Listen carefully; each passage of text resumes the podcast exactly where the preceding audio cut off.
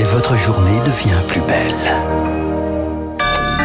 Soyez les bienvenus si vous nous rejoignez sur l'antenne de Radio Classique. Nous sommes le vendredi 2 juin et il est 7h30. La matinale de Radio Classique avec Renaud Blanc. Et le journal essentiel avec Charles Bonner. Bonjour Charles. Bonjour Renaud, bonjour à tous. À la une ce matin, une autre météo. Une météo quotidienne lancée aujourd'hui. Une météo des forêts, un code couleur vert, jaune, orange, rouge pour prévenir le risque d'incendie qui concerne 26 départements actuellement.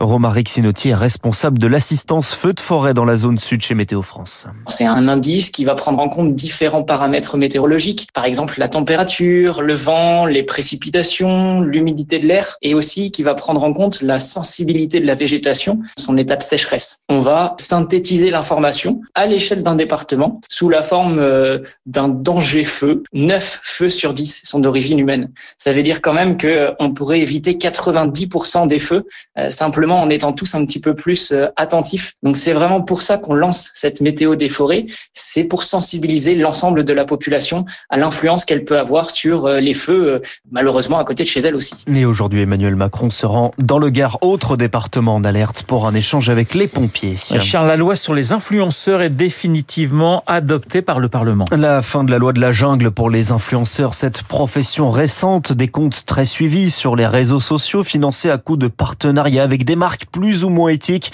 Le texte transpartisan soutenu par le gouvernement prévoit de mieux encadrer les pratiques et définit enfin leur statut dans la loi Rémi Pfister.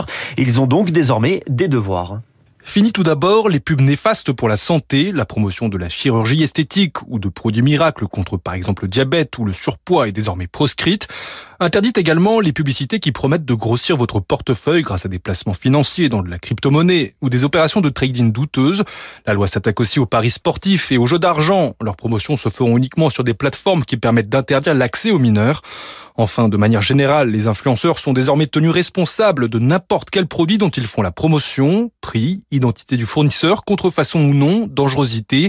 La loi peut désormais se retourner contre eux. En pleine offensive gouvernementale contre ces célébrités du net, la Direction générale de la consommation et de la répression des fraudes est d'ailleurs déjà passée à l'offensive sans attendre le texte. Depuis mercredi, deux influenceurs sont contraints d'afficher sur les réseaux sociaux un message alertant contre certains de leurs contenus. Un, compte, un coup de pression sur le gouvernement. Le Conseil d'État lui ordonne de mettre en place le contrôle technique des deux roues d'ici deux mois.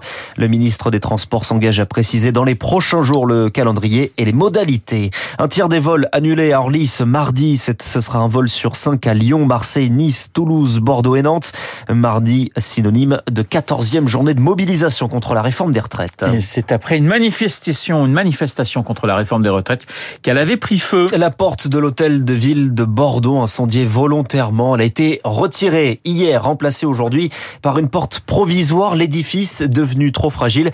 Il n'y avait donc pas d'autre choix pour le maire de Bordeaux, Pierre Urmic. Elle n'est pas suffisamment solide euh, pour assurer la sécurité de l'hôtel de ville, c'est-à-dire euh, quelqu'un en la bousculant euh, simplement pourrait ouvrir et avoir accès à l'hôtel de ville. Heureusement que ça ne s'est pas su. La partie brûlée de la porte n'est pas que superficielle, contrairement à ce qu'on aurait pu penser. Même les parties les plus intérieures sont totalement brûlées. Le diagnostic a été fait était très clair. Elle ne pouvait être ni conservée, ni restaurée, ni réparée donc euh, nous n'avions vraiment pas le choix. Pierre Urmic jouant par Lucie Dupressoir et une consultation doit être lancée d'ici la fin du mois pour décider du visage de la nouvelle porte. La garde à vue du PDG de Casino est levée à ce stade sans poursuite. Jean-Charles Naouri entendu dans une enquête pour manipulation de cours en bande organisée. Aux États-Unis, le Congrès écarte in extremis la menace d'un défaut de paiement. Le Sénat approuve l'accord euh, entre le président Joe Biden et l'opposition républicaine. Vous écoutez Radio qu'il est 7h34 au Burkina Faso. 50 membres d'un groupe armé sont morts hier. Ils sont morts lors d'une embuscade contre l'escorte militaire d'un convoi de vivres dans le nord du pays. Le Burkina en proie aux violences djihadistes depuis 2015. C'est la crise la plus négligée du monde selon le Conseil norvégien pour les réfugiés. Tom Percosta est le porte-parole de cette ONG. Nous avons 800 000 personnes qui vivent dans des villes, dans des villages complètement encerclés par les groupes armés, qui ne peuvent pas en sortir, pas accéder à leurs champs pour cultiver La seule façon de survivre, c'est par une aide humanitaire, par hélicoptère, pour 800 000 personnes. C'est évidemment pas viable. Euh, et c'est là où la communauté internationale ne joue pas le jeu, parce qu'on a besoin de son appui pour faire en sorte qu'au moins on négocie des couloirs humanitaires pour pouvoir accéder par la route. La crise humanitaire en 2022 au Burkina Faso a été euh, financée à 42%. La crise humanitaire en Ukraine a été financée à 90%. Donc on voit vraiment un système humanitaire à deux vitesses quand la crise se passe loin de chez nous, on reçoit moins de 50%. Un propos recueilli par Marc Tédé. Charles, l'inflation pèse sur le secteur du bio. Il faut bien faire des arbitrages. Quand les prix montent, le marché du bio recule donc de 600 millions d'euros sur un an. Pourtant, les prix du bio n'ont grimpé que de 4%. C'est 10 points de moins que pour les autres produits alimentaires. Eric Kioch.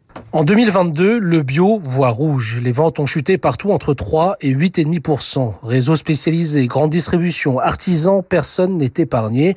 Pourtant, les prix du bio n'ont augmenté que de 4%, tandis que l'inflation sur les autres produits a été de 6,7%. Si le secteur bio n'a pu en profiter, c'est surtout une question de baisse de confiance, avance l'économiste Philippe Moati. Quand le, bio s'institutionnalise, récupéré par le, système, quand on peut trouver des produits bio emballés en plastique qui ont fait quasiment le tour de la planète, l'imaginaire du bio est quand même mis à mal et on se dit là, on paye très cher des produits qui ne répondent pas aux critères qui nous avaient poussé à aller dans cette direction. Une défiance qui touche deux tiers des Français. En cause, une profusion de produits fabriqués par les grands industriels, attirés par un marché qui affichait une croissance à deux chiffres par an avant la crise et l'inflation. Cette méfiance pousse les consommateurs à se tourner de plus en plus vers les ventes en direct producteurs, explique Laure Verdeau, présidente de l'agence bio. C'est un segment en croissance de 4% parce qu'il y a 26 000 fermes ça correspond à peu près 43% euh, des, fermiers bio qui ont des magasins sur la ferme, qui vendent en direct parce que c'est dans l'ADN des bio d'avoir le contact avec le client final. À noter d'ailleurs que 70% du bio que nous consommons est produit en France. C'est un secteur où les Français ne brillent pas. Le tennis, tous sont éliminés à Roland Garros dès le deuxième tour. Arthur Rinderknecht hier soir. Aujourd'hui, place aux favoris Novak Djokovic, Carlos Alcaraz et Stefanos Tsitsipas. Et puis en football, une année et puis s'en va l'entraîneur de l'Olympique de Marseille, le Croate Igor Tudor va quitter le club. C'est sa décision après une saison où l'OM terminera troisième de Ligue 1. Peu importe le résultat de la dernière journée ce samedi soir. En Ligue 2, un peu plus de suspense ce soir avec trois clubs pour seulement deux places pour la montée. Le Havre, Metz ou Bordeaux. Et je ne vous demande pas pour qui vous êtes dans cette montée. Ils sont plutôt du côté du sud-ouest. Hein, c'est ça les, Exactement. les joueurs que vous préférez. Et c'est les moins favoris pour ce soir. voilà, les Girondins de Bordeaux, le journal de Charles Bonner qui a toujours eu euh, le, le, la science pour euh, eh bien supporter les grands clubs français, puisque Bordeaux est un grand club. Je tiens quand même à le souligner. C'était pas totalement ironique. Ce que je vous disais. Dans un instant, le sommet mondial contre la pollution plastique, il se tient actuellement à Paris. Le plastique catastrophique pour la planète. On en parle avec la navigatrice Isabelle Autissier. Il est 7h38 sur Radio Classique.